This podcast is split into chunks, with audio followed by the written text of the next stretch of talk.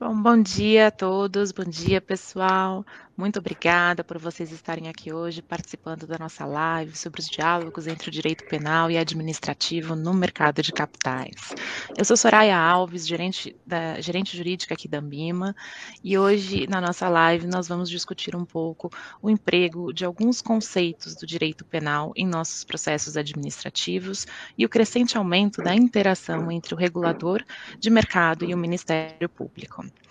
E por que a gente decidiu conversar um pouquinho sobre esse tema? Bom, primeiro, porque, como todos sabem, existem alguns descumprimentos que, além de serem administrativos, passíveis de punição pelo regulador de mercado, que no caso do sistema financeiro pode ser o Banco Central ou a CVM, também são considerados crimes e, portanto, passíveis de investigação pelo Ministério Público. Nesses casos, o regulador ainda é obrigado a notificar o fato para o Ministério Público. Outro fator importante é que, apesar de serem tratados em esferas distintas, regulador de mercado e Ministério Público, a conduta é a mesma e, na análise administrativa, são emprestados conceitos do direito penal. Contudo, temos notado que algumas interpretações penais que o regulador tem sido que algumas interpretações penais pelo regulador têm sido alargadas, podendo trazer impactos significativos se e quando esses processos forem analisados pelo Ministério Público. Um exemplo disso é que a tipificação da conduta no processo administrativo costuma, costuma levar em consideração uh, para o enquadramento penal dessa conduta, e a utilização de forma inadequada dos conceitos pode implicar em jurisprudências não pretendidas. Quando a gente está falando aqui de mercado de capitais, a gente está falando sobretudo da aplicação da tão conhecida Instrução 8 da CVM, ups, ou melhor, da Resolução 62.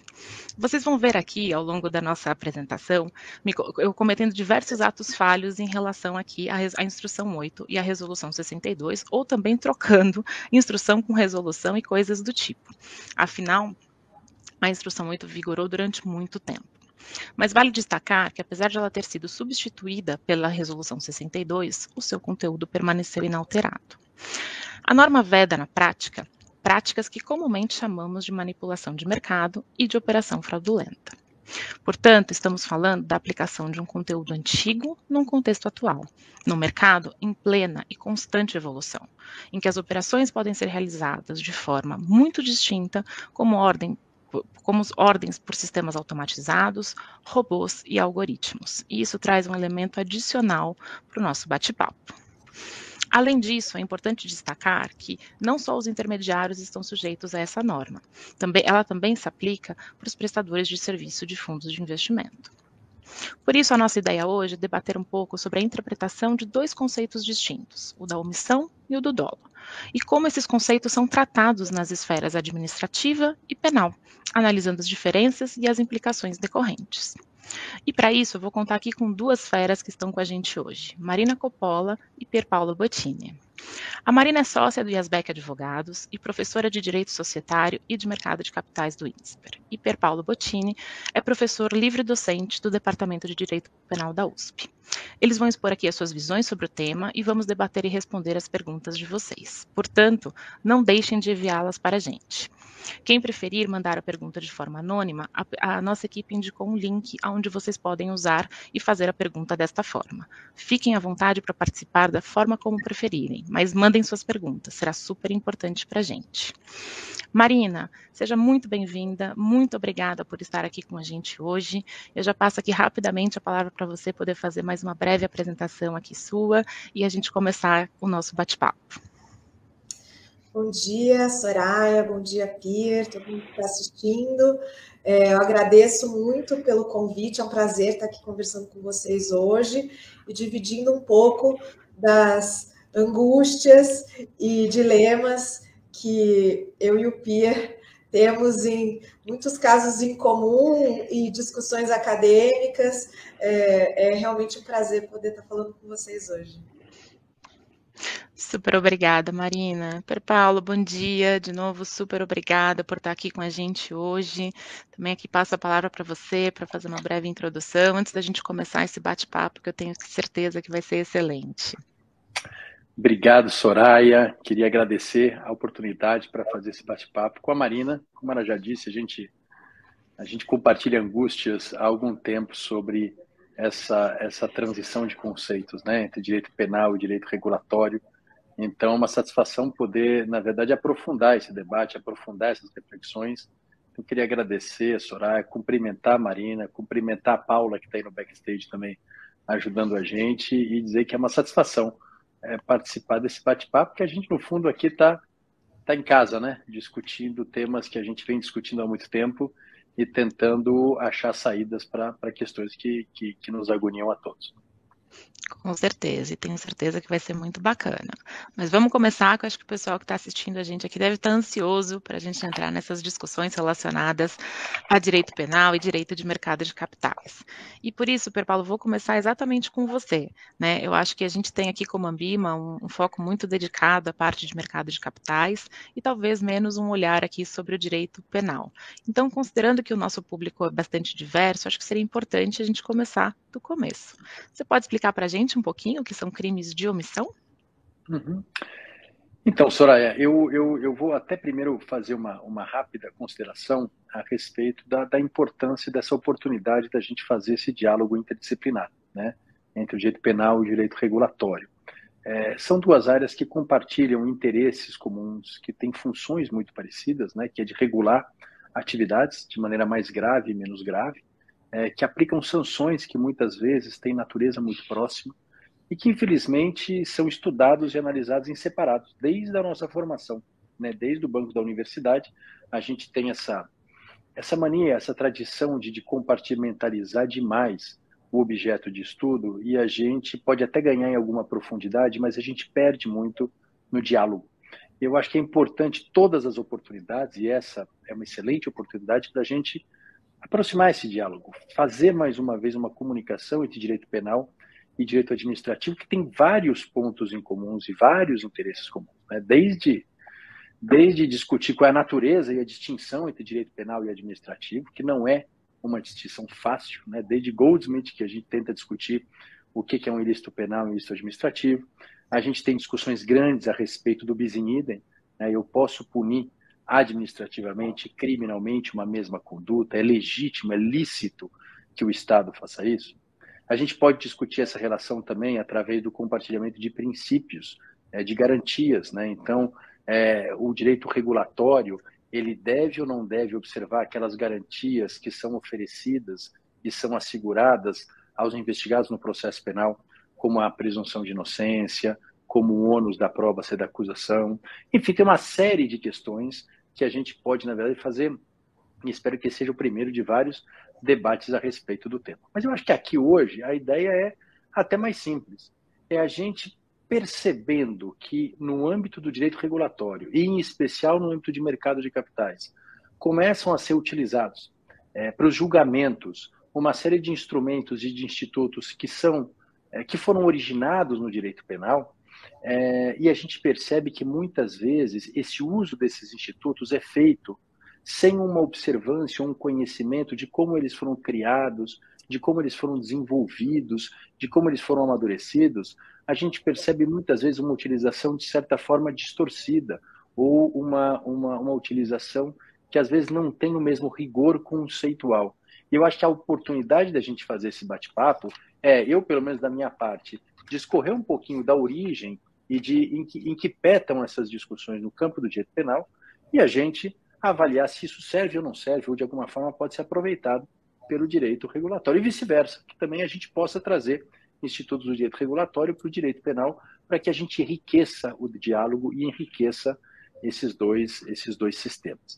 É, você me perguntou aqui sobre a responsabilidade por omissão, tá? E isso nos é muito caro no direito penal. Ou seja, a grande questão é até que ponto que eu posso responsabilizar uma pessoa, e a gente está falando aqui em regra de um dirigente de uma empresa, é, por uma prática omissiva, ou seja, ele deixou de atuar, deixou que ocorresse um crime, como você mencionou de repente, um crime de manipulação, um crime de insider trading, ele não interrompeu a prática desse crime, até que ponto que ele pode ser responsabilizado, tá?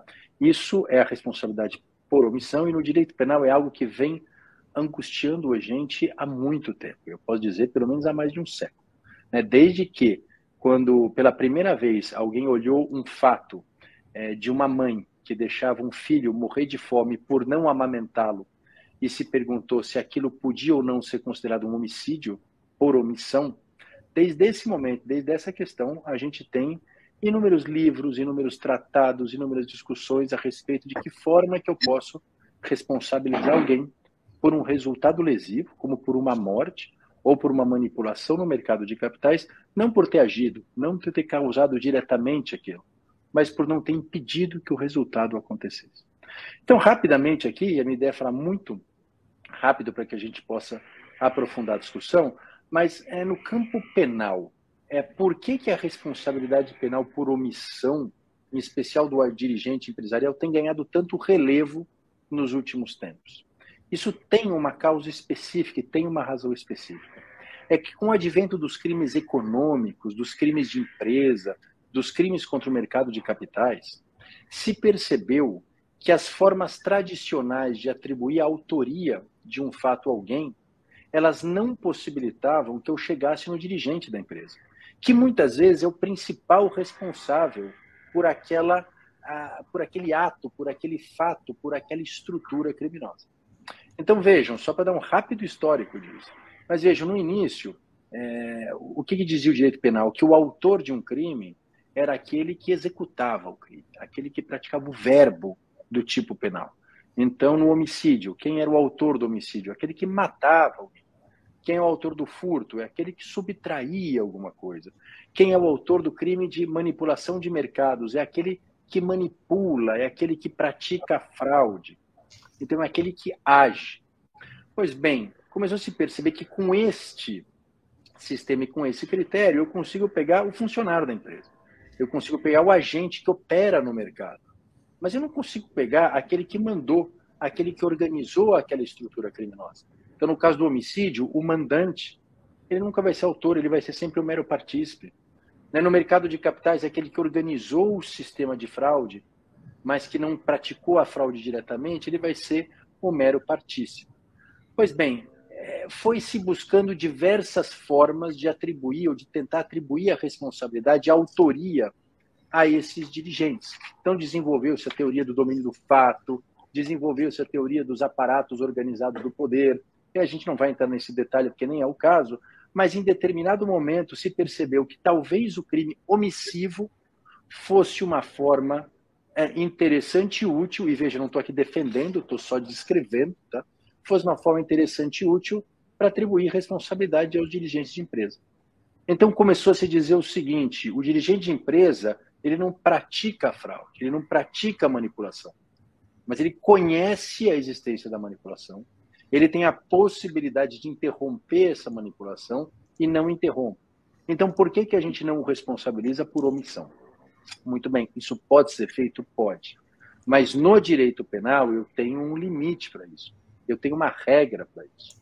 Para eu responsabilizar alguém por omissão no direito penal, eu preciso ir lá no Código Penal e eu tenho um artigo do Código Penal, que é o artigo 13, parágrafo 2, que vai me dizer o seguinte: uma pessoa, por exemplo, esse dirigente empresarial, ele pode ser punido por omissão, por deixar um fato acontecer? Pode. Como se ele tivesse causado o fato? Pode. Mas desde que, primeiro, eu consiga constatar que essa pessoa tinha possibilidade fática e jurídica de impedir o resultado e dois, que ele tivesse o dever de impedir esse resultado. Então, eu tenho dois requisitos aqui que são necessariamente observados no direito penal, porque estão previstos em lei. Eu preciso conseguir impedir o resultado, então isso implica que eu tenho que ter ciência de que aquela manipulação está acontecendo, e eu tenho que ter a capacidade de impedir, e em segundo lugar, eu preciso ter o dever de impedir. Não basta só eu identificar que aquela pessoa poderia impedir o resultado, eu preciso demonstrar que ela tem esse dever. E qual é a fonte desse dever de impedir o resultado? Quando que essa pessoa, esse dirigente, tem o dever de impedir o resultado?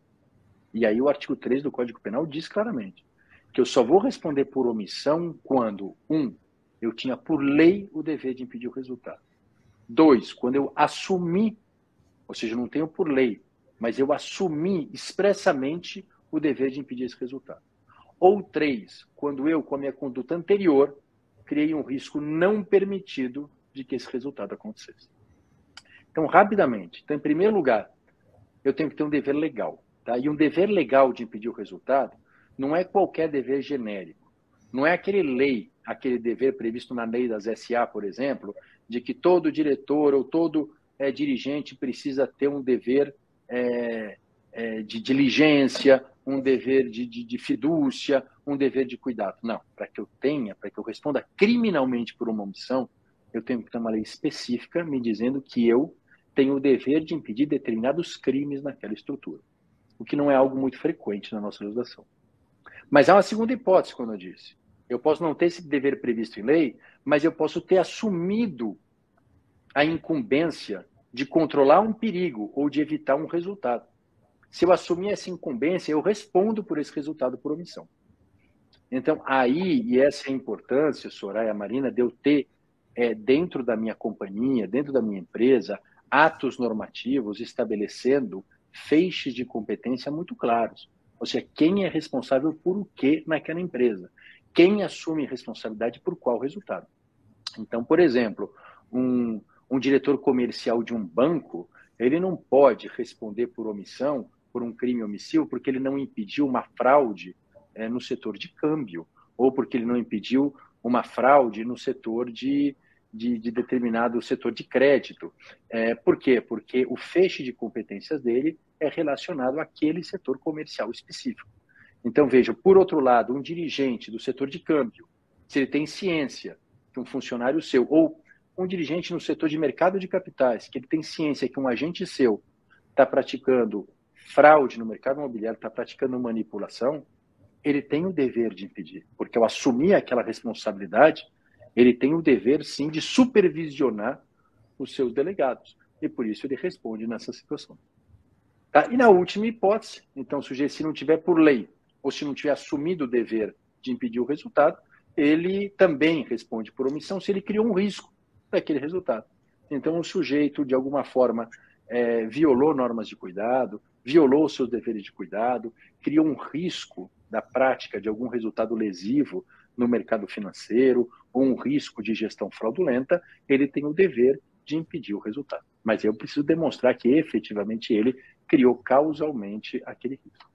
Então eu tenho aqui um panorama e já encerro essa primeira apresentação é, para que a gente tenha, a, a, pelo menos o que foi construindo ao longo das décadas no direito penal referente à responsabilidade do dirigente por omissão.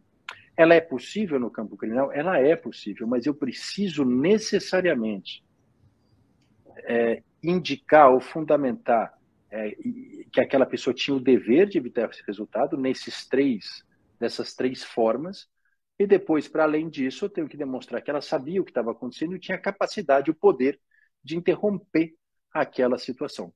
Então, se estes elementos, esses critérios forem observados, eu posso sim reconhecer a responsabilidade de um dirigente por omissão, e a gente chama isso de omissão imprópria no direito penal, mesmo dentro de uma estrutura empresarial. Agora, o que não pode acontecer, como a gente tem visto, e eu acho que a Marina vai falar um pouco sobre isso agora, o que a gente não pode simplesmente é imputar alguém, e eu acho que nem no campo penal e aqui nem no campo regulatório, é alguma responsabilidade pessoal pelo mero cargo que ela ocupa.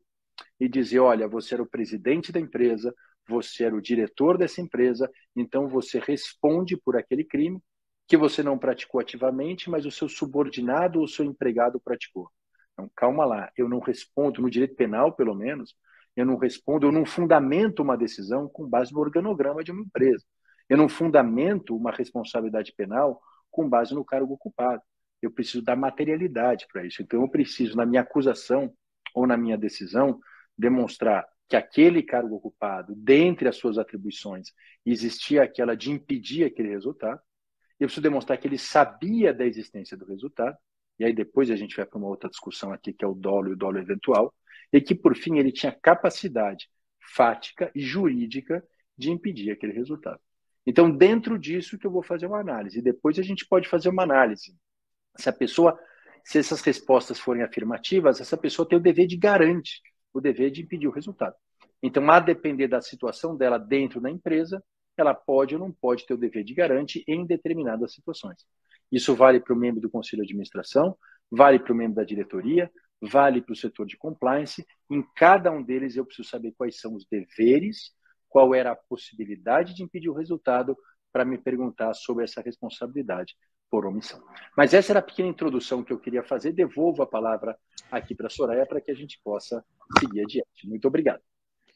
Obrigada a você, Per Paula, excelente explicação e acho que você tem toda a razão no início da sua fala quando você comenta que a gente trata, né, no âmbito, de, principalmente nos nossos estudos de faculdade, direito penal e direito administrativo, de forma muito segregada e eu acho que a gente vem hoje justamente colhendo um pouco dos frutos disso e eu acho que, e, espero que na realidade esse nosso diálogo de hoje, né, essa nossa conversa e bate-papo possa ajudar um pouco a gente tirar essas, essas diferenças de interpretação e dar um, um, um conhecimento geral geral para todo mundo, principalmente para quem atua aqui no mercado de capitais, com direito regulatório.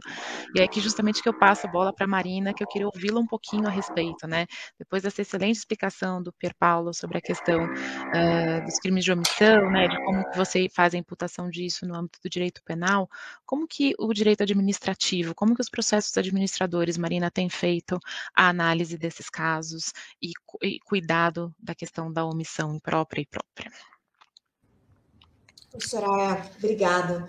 É, a omissão ela tem sido objeto de, de enorme interesse para os reguladores né, e é, para as cortes no que diz respeito ao mercado de capitais e ao ambiente das companhias.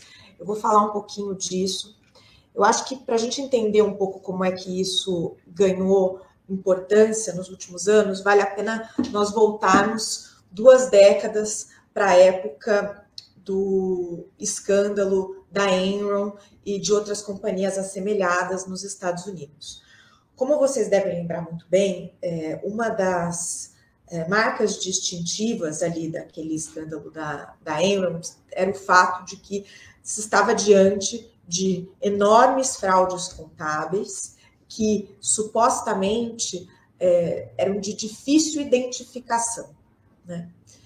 Então, naquele período, até a, aquele momento, vigorava uma espécie de linha de defesa, digamos assim, que era bastante utilizada pelos administradores é, de companhias e de, de instituições, no sentido de que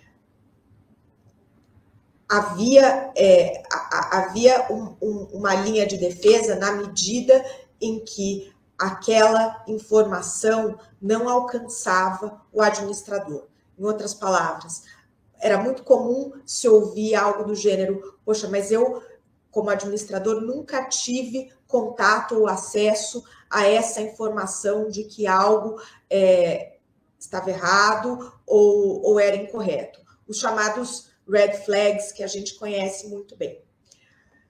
Ao longo do tempo, né, e principalmente a partir dessa, desse, desses casos bastante importantes do começo do, do ano 2000, logo se percebeu que essa linha de defesa de não conhecimento das informações era uma linha de defesa que tinha alguns problemas. O primeiro deles estava relacionado ao fato de que, dentro das organizações empresariais, passou a ter uma atomização tão grande das funções que, no limite, todo mundo poderia arguir algum tipo de ignorância. Com tanta especialização dentro das organizações, era plausível que os indivíduos não tivessem, de fato, é, completo acesso a tudo que está acontecendo dentro ali da empresa. Esse é um primeiro problema. O segundo problema, e o Pierre vai falar um pouco mais é, sobre isso quando a gente estiver falando sobre dolo na segunda parte da conversa, é que o argumento de que a ação, né, a, ela decorre apenas do, do, do conhecimento do red flag, ela acaba gerando uma espécie de incentivo perverso esse incentivo perverso se dá na forma de uma espécie de cegueira deliberada. O que é cegueira deliberada? É fechar os olhos propositadamente, porque aquela ignorância beneficia o sujeito. Então, dito de outra forma, se essa linha de defesa prevalecer isoladamente, os dirigentes de empresa teriam, supostamente, todos os incentivos do mundo para não querer é, ter acesso a determinadas espécies de informações, porque o mero conhecimento dessas informações, ou de alguma forma contato com elas, geraria uma obrigação de ação sob o risco de se configurar uma omissão. Então, isso poderia gerar um incentivo perverso de a direção não querer sequer é, ter acesso a determinadas, uh, a determinadas informações ou, ou dados. Bom, e é assim que houve uma espécie de, no que diz respeito ao mercado de capitais, enorme mudança de paradigma. A pergunta no que diz respeito ao administrativo e, e, e, e ao mercado de capitais e, e às companhias deixou de ser mais especificamente se os dirigentes tiveram acesso àqueles red flags, mas sim se eles fizeram tudo o que estava à sua disposição, né, ali à mão deles, para que as informações relevantes lhe chegassem a conhecimento. Existe uma diferença muito delicada aí, né? Uma é, é, uma, é um questionamento no que diz respeito ao conteúdo daquilo que, que, que o administrador teve acesso, e a segunda pergunta, que é a pergunta que vigora hoje, sob a qual é, nós vivemos no, no, no ambiente é, regulado de CVM, ela está muito mais ligada a que esforços foram empreendidos para que essas informações chegassem aos destinatários é, que podem efetivamente agir a respeito delas. Se é, essas informações, por algum motivo, não chegarem, ou se elas chegarem de uma maneira é, é inadequada ou incompleta? É, essas são outras perguntas, são perguntas que devem ser feitas, e o que foi feito a respeito disso, essas são perguntas que têm que ser feitas no segundo momento.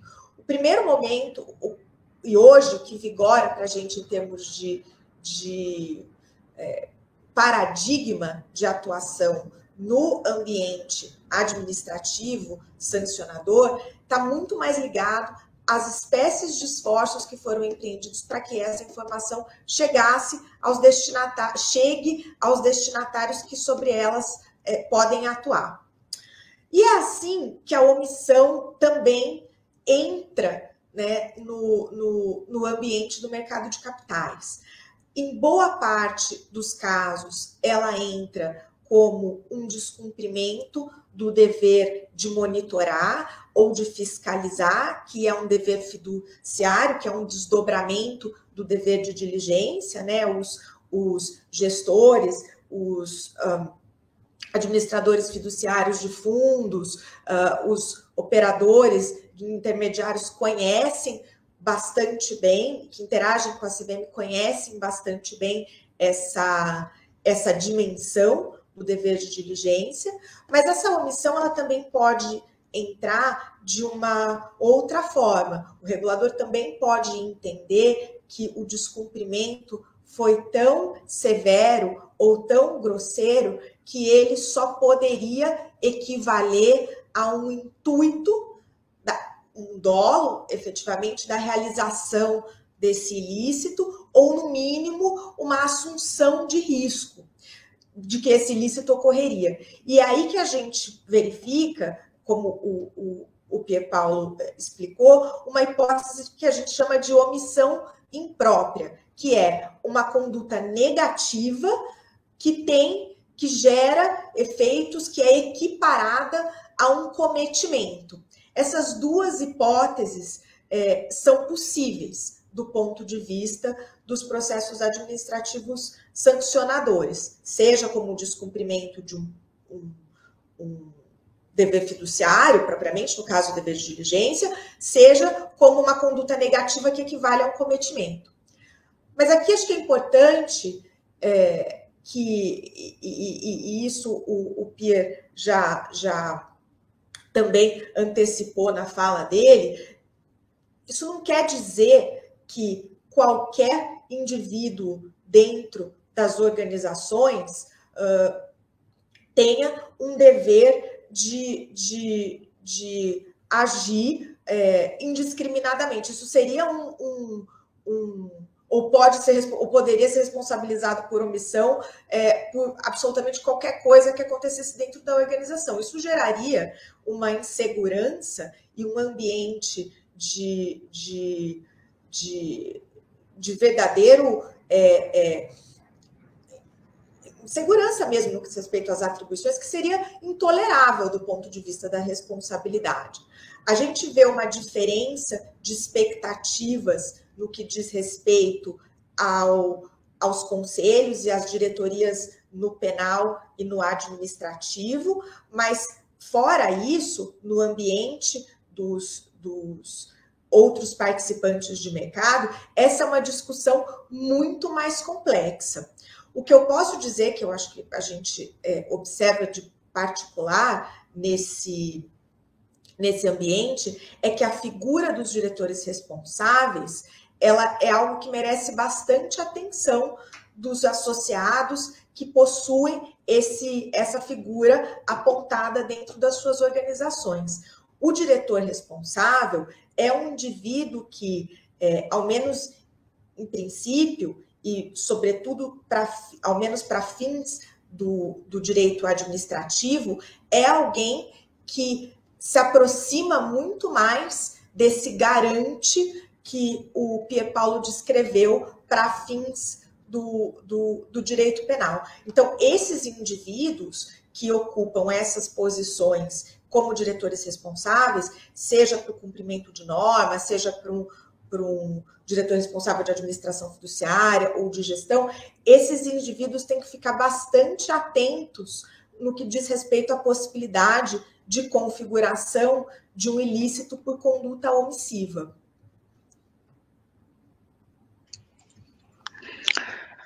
Super obrigado, Marina. Acho que aqui a gente consegue entender bem a aplicação, né, do conceito da omissão, do crime omissivo, tanto no direito penal quanto no direito administrativo. Eu estou aqui já recebendo algumas perguntas da nossa audiência, eu vou deixá-las para fazer um pouquinho no final, só para a gente poder continuar aqui o bate-papo, e aí no final a gente abre aqui para essas perguntas e, e para outras que, que vão chegando, né. É, Marina, acho que você comentou um pouco, né, na sua fala aqui com relação ao processo administrativo administrativo, que existem também outros elementos, né? Quando a gente está identificando aqui as condutas, que vão além também só da questão da identificação do, do, do crime, né? De omissão ou não, mas você comentou, por exemplo, sobre cegueira deliberada. E aqui eu entendo que a gente entra num terreno do que a gente chama de elementos subjetivos do tipo. E aí eu vou aqui voltar um pouquinho para o Pierre a pergunta, né, para explicar para a gente aqui um pouco desses elementos. Né? Acho que a gente tem aqui elementos de culpa, de dolo, e o que é importante aqui para a gente saber quando a gente está falando de crime, né, no âmbito do aspecto penal, em relação a esses elementos, Paulo?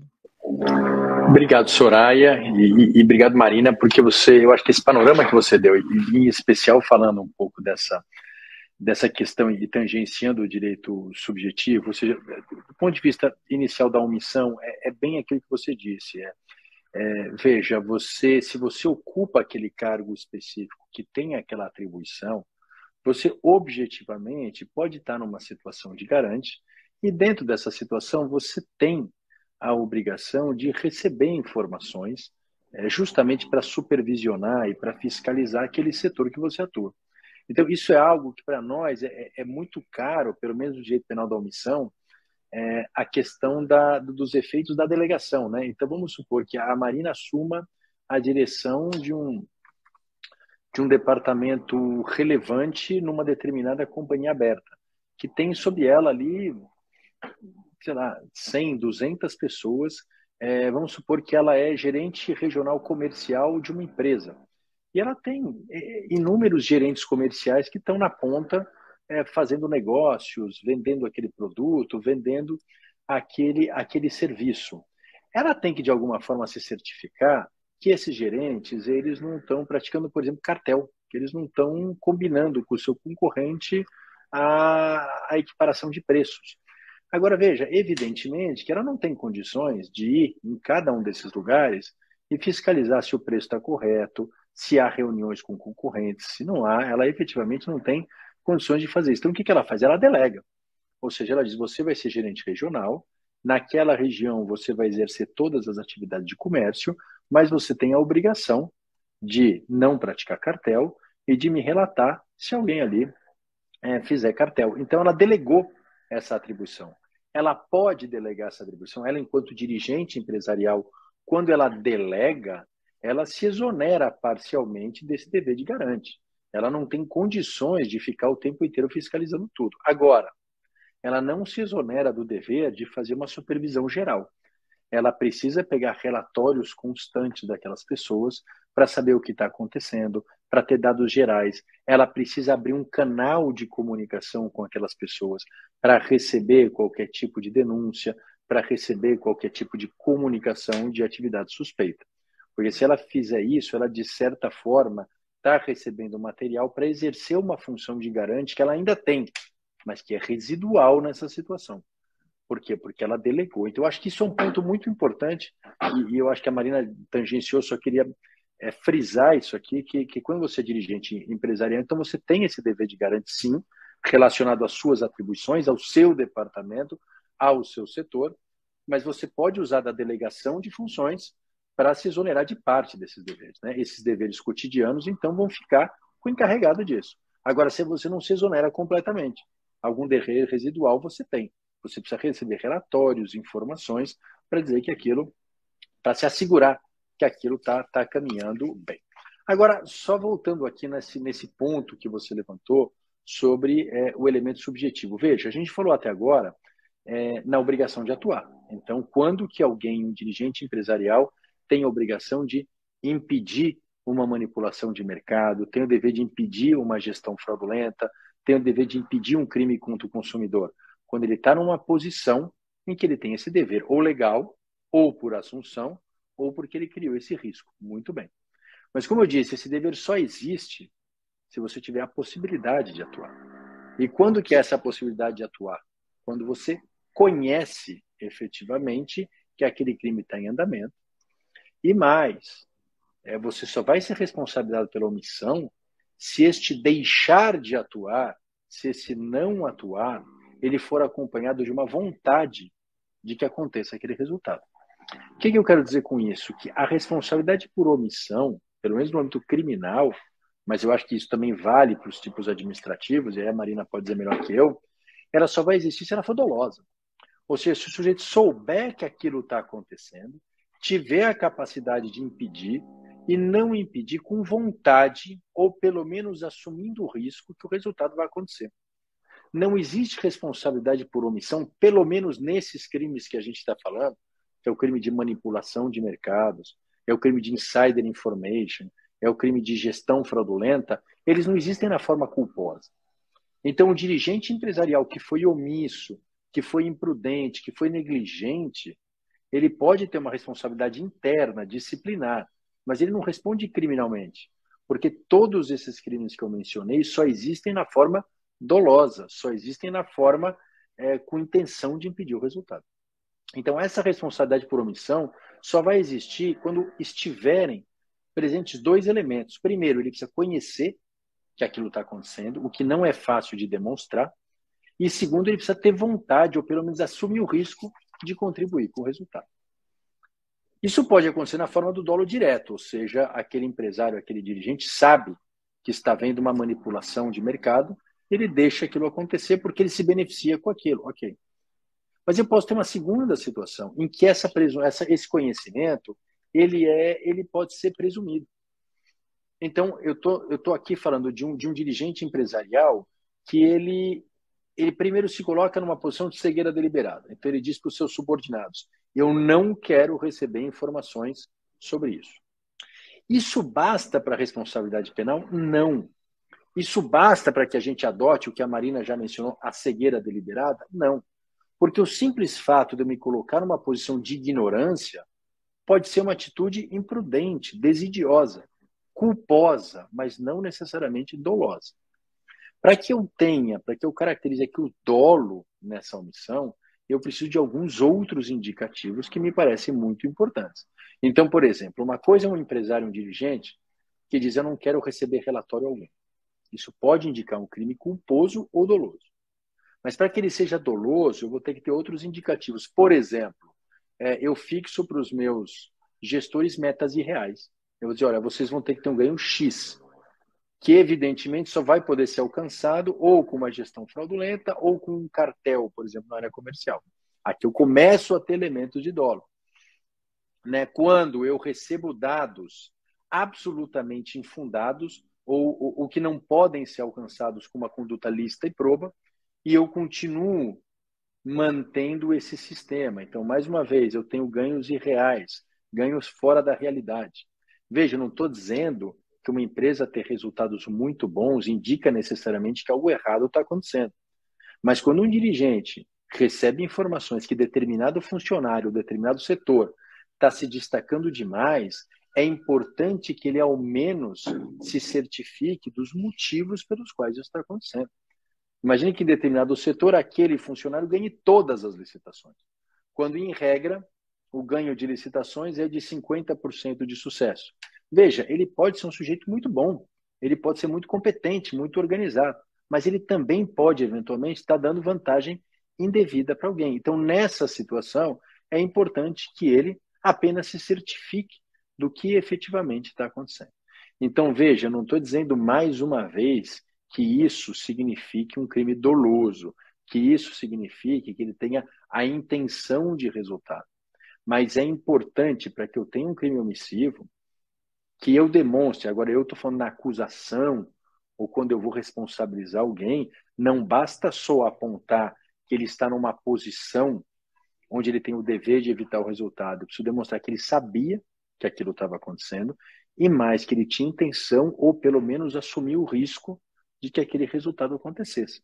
Porque senão não tem o dolo necessário para o crime homicídio.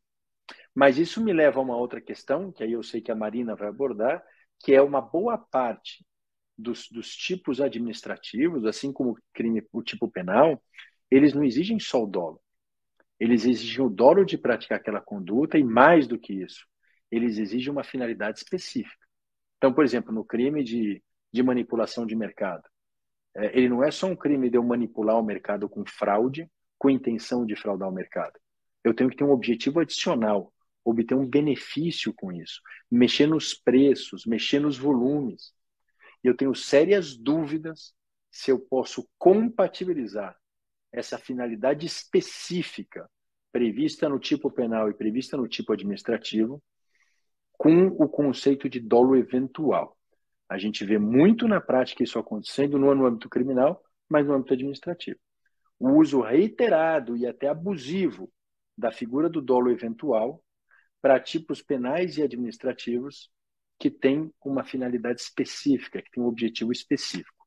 Isso me causa muita estranheza, mas eu vou parar por aqui porque eu sei que a Marina tem muito para falar a respeito disso.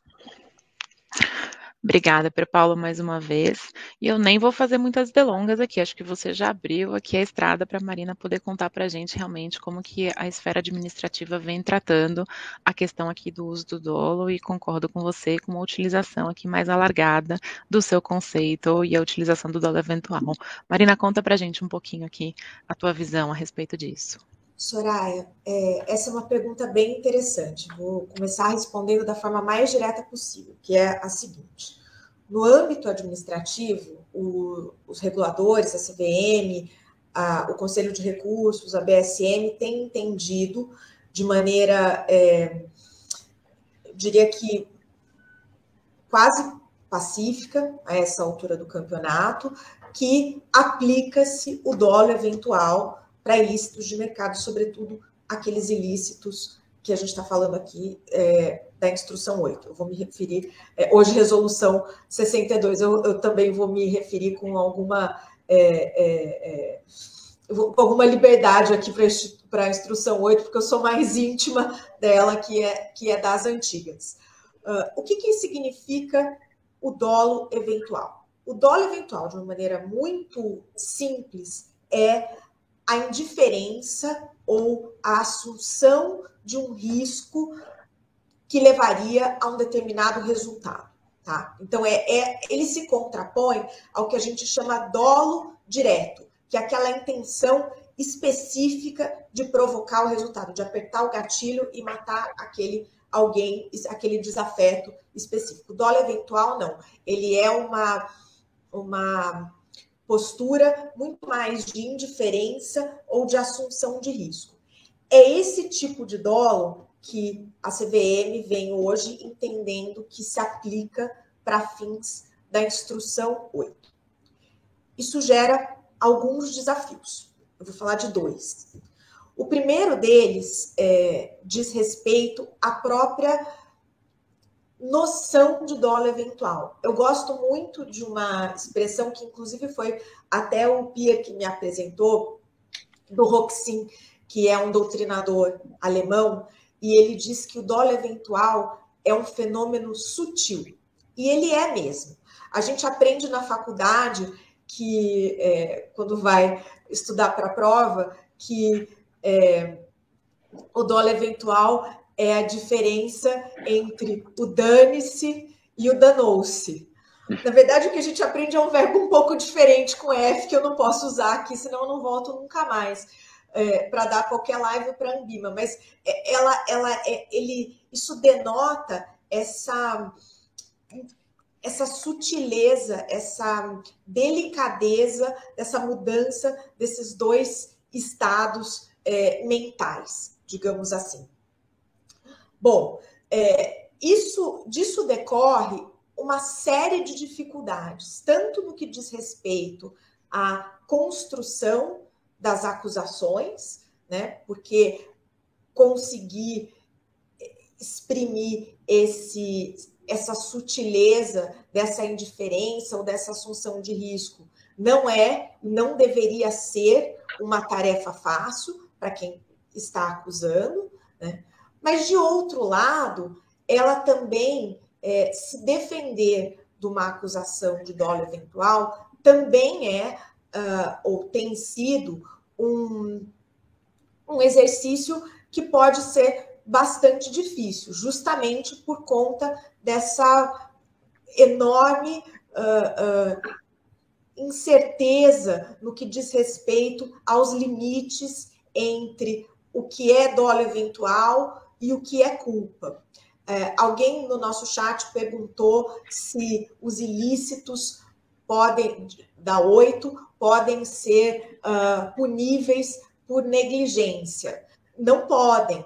Mas a grande pergunta não é tanto se a negligência se aplica a oito ou não, mas sim quando a gente está no campo do dólar eventual e uhum. quando a gente está no, no, campo da diligência e essa da, da, da negligência e essa linha, linha fina na areia entre um e outro é, terreno é onde efetivamente uh, uh, as dificuldades residem. Então, esse é um primeiro problema. Ele é um problema é, para acusação, ele é um problema uh, probatório né, para as defesas.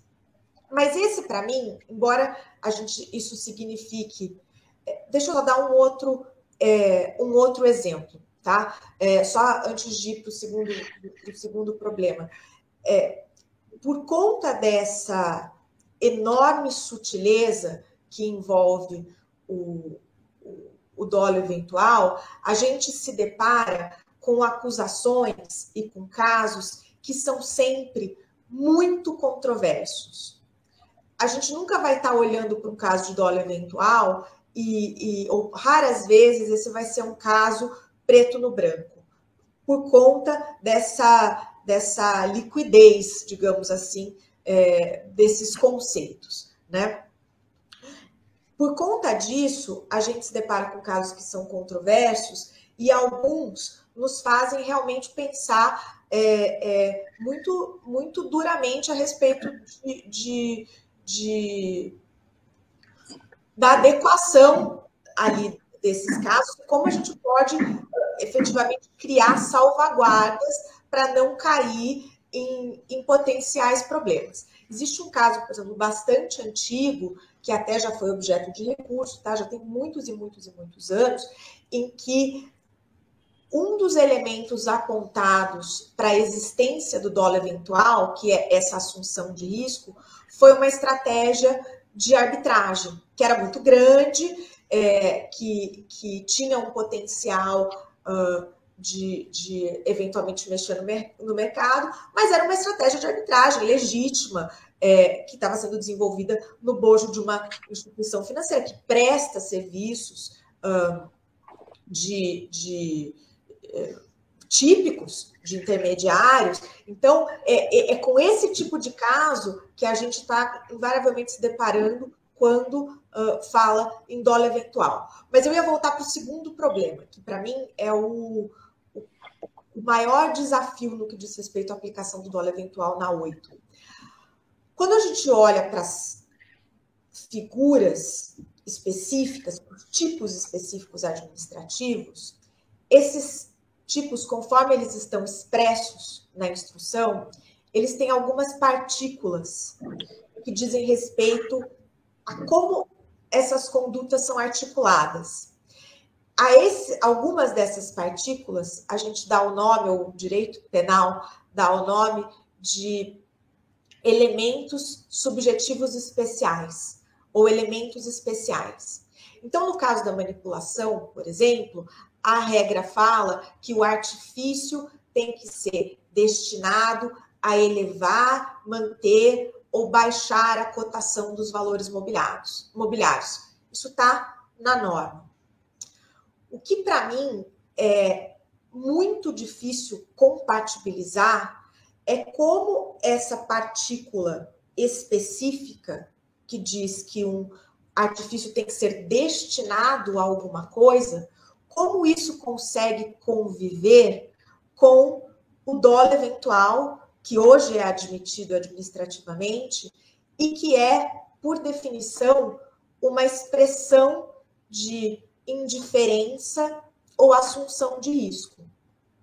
Para mim, esse é um dos grandes desafios de aplicação da oito, porque ou bem se assume uma postura indiferente de assunção de risco, ou se assume uma postura de engendrar uma espécie de artifício ou de operação ou de mecanismo destinado a gerar determinados efeitos.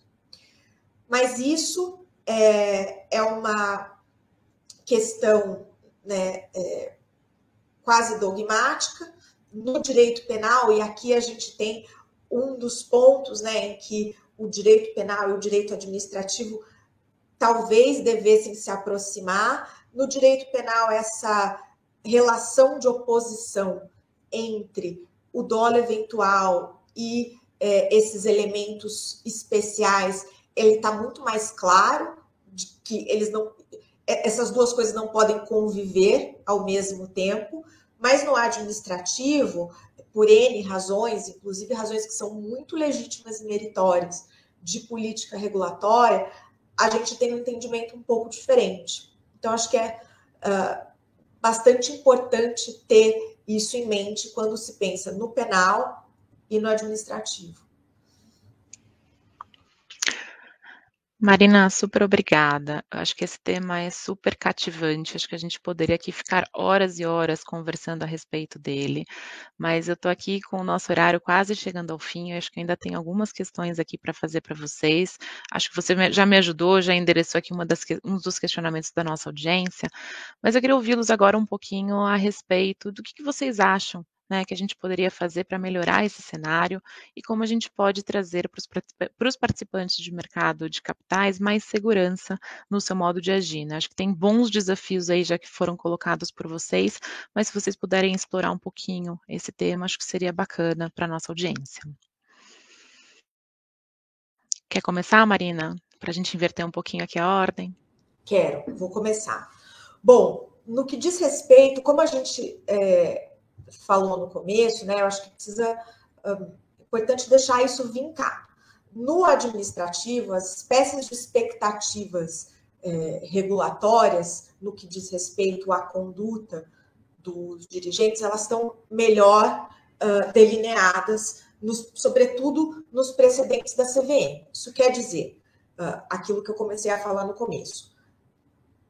Embora não haja uma expectativa de resultado no que diz respeito à recepção e ao tratamento de determinadas informações, há uma expectativa bastante bem definida hoje no que diz respeito aos esforços empreendidos para que essas informações cheguem a quem tem a capacidade de agir sobre elas.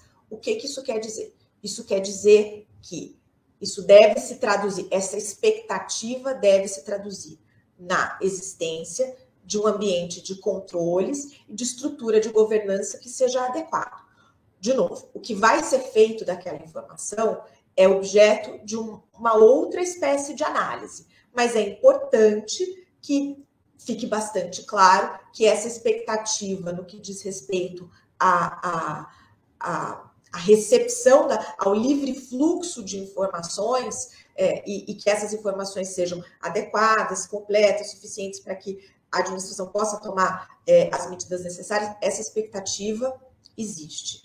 E ela, no administrativo, no que diz respeito a o potencial de configuração de infrações por omissão, ele é mais agudizado no que diz respeito às figuras dos diretores responsáveis. Embora haja uma discussão bem importante no que diz respeito aos outros indivíduos que integram a organização, no que diz respeito ao administrador responsável, ao diretor responsável, é preciso ficar muito atento no que diz respeito à potencial configuração de condutas é, de, um, de um ilícito de natureza omissiva ou descumprimento de um, de um, de um dever fiduciário. Desculpa.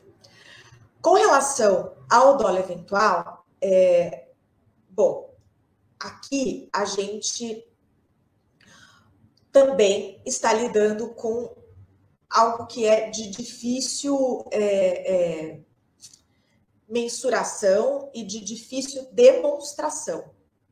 O que é, eu costumo recomendar para os clientes quando a gente está lidando com uma situação mais limítrofe ou um, um, um, um caso em que é possível já criar controles ou criar de antemão uma, uma, uma estrutura que, que preparada ali para enfim, seja o desenvolvimento de uma operação ou de um produto, etc., é que se registre, né, se busque tomar todas as cautelas uh, antecipadamente, registrar e manter um controle que possa depois ser demonstrado de que em nenhum momento se assumiu uma postura de risco ou indiferença no que diz respeito ao, uh,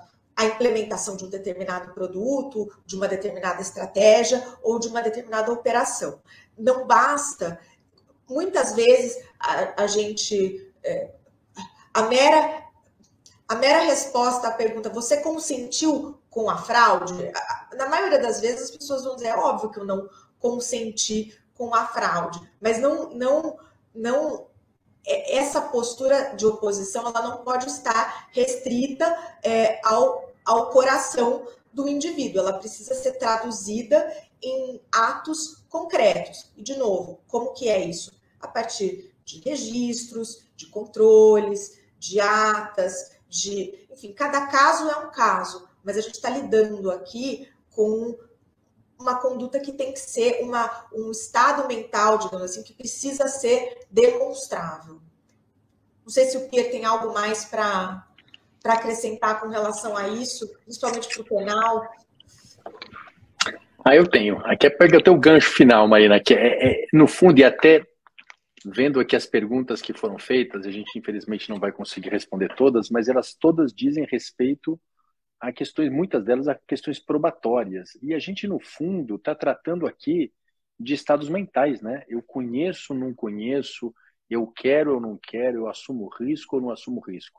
A gente sabe que boa parte, inclusive, desses institutos, como o dolo eventual ou até a cegueira deliberada, eles foram muitas vezes construídos diante da dificuldade para provar determinados estados de ânimo.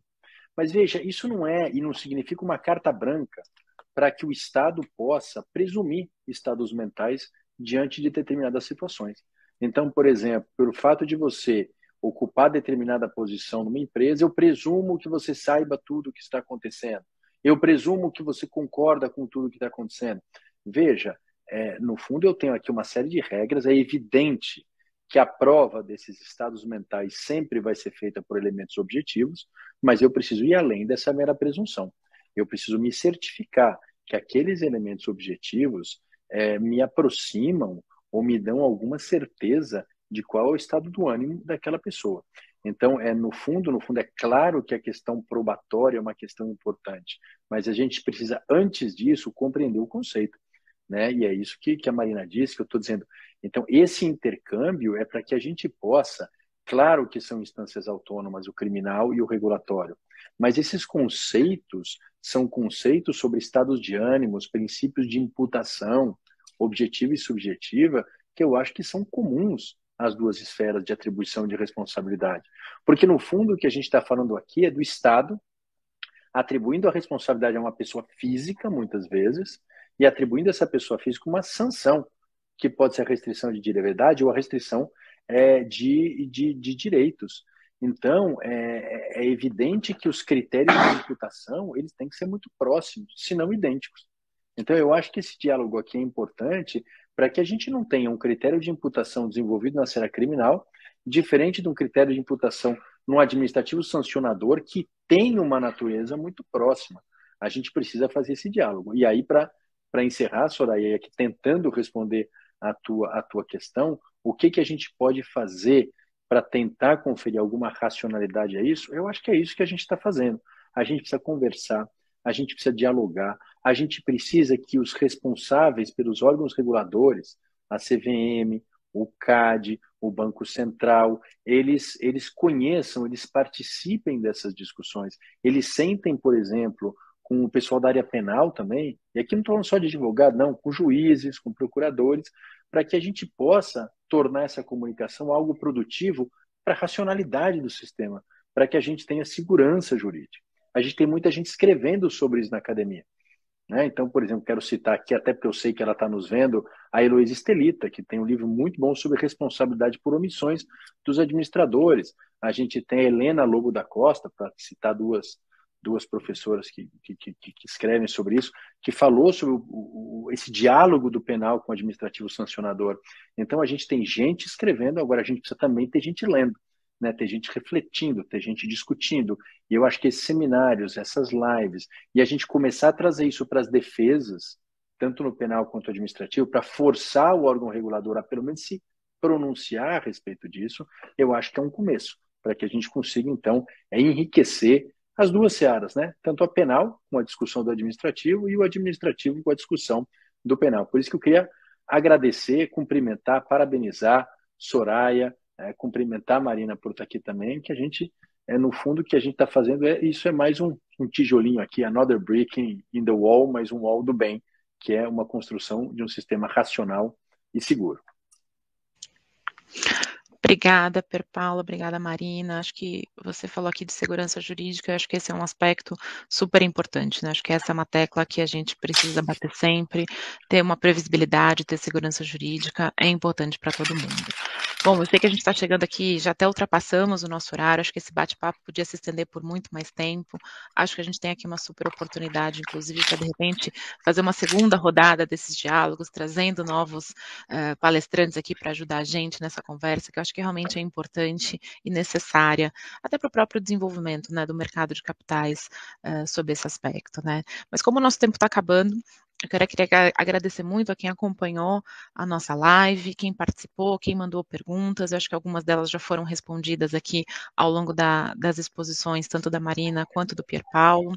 Uh, queria agradecê-las, então, mais uma vez, por terem aceito o convite de estar aqui com a gente hoje, por terem tratado o tema, que não é fácil, mas de uma forma muito leve, muito gostosa. Acho que a nossa audiência deve ter gostado bastante. Uh, e espero que a gente consiga fazer isso mais vezes. Queria aqui deixá-los à vontade para vocês poderem fazer as considerações finais de vocês. E vou só já aproveitar aqui para dar um último recadinho, né? Que depois eu falo sobre. Desculpa, eu vou, eu vou passar para vocês e depois eu faço o encerramento certinho aqui com, com, o nosso, com o nosso público. Fiquem à vontade. Marina, se você quiser, deixo com você e depois você passa para o Pierre. Bom, eu queria só mesmo agradecer, como o Pierre falou, esse é um, nós esperamos que essa seja uma da primeira, primeiro de muitos desses esforços de tentar criar essas aproximações entre, entre o penal e o, e o administrativo. Isso é benéfico, certamente, para os advogados, mas também e principalmente para os clientes, para os participantes de mercado que é, carecem muito de segurança no desenvolvimento das suas atividades. É, a gente já está lidando num ambiente é, econômico e tecnológico que é tão complexo, ser capaz de fazer isso com alguma segurança é algo que, que os participantes desejam e, e merecem. Muito obrigada. Eu queria, eu queria aproveitar e agradecer também. Eu acho que, mais uma vez, eu digo, esse, essa é uma, é, uma, é uma iniciativa que merece aí todos os nossos aplausos e no que vocês precisarem, eu acho que podem contar comigo, podem contar, estou falando aqui em nome da Marina também, mas eu sei é, que certamente a gente pode contar com ela. Esse é um debate que, que a gente vem fazendo e tudo que, pelo menos eu puder fazer para contribuir para que ele para que ele se aprofunde, para que ele ele tenha resultados, vocês podem contar comigo. Parabéns, Ambima, por, esse, por essa iniciativa e, e sigo à disposição de vocês. Obrigado.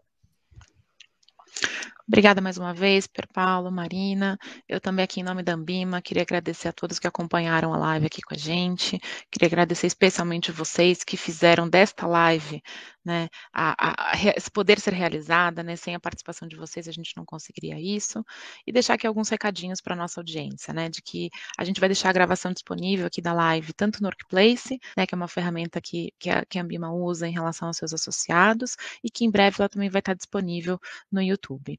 Então, os áudios também ficarão disponíveis nas, nas principais plataformas de podcast, e aí com isso eu vou encerrando aqui, deixando o meu agradecimento final para vocês dois, que acho que fizeram um diálogo maravilhoso em relação a temas de direito penal e administrativo. E agradeço a todos que nos acompanharam e espero que a gente se encontre numa próxima. Super obrigada e boa tarde a todos.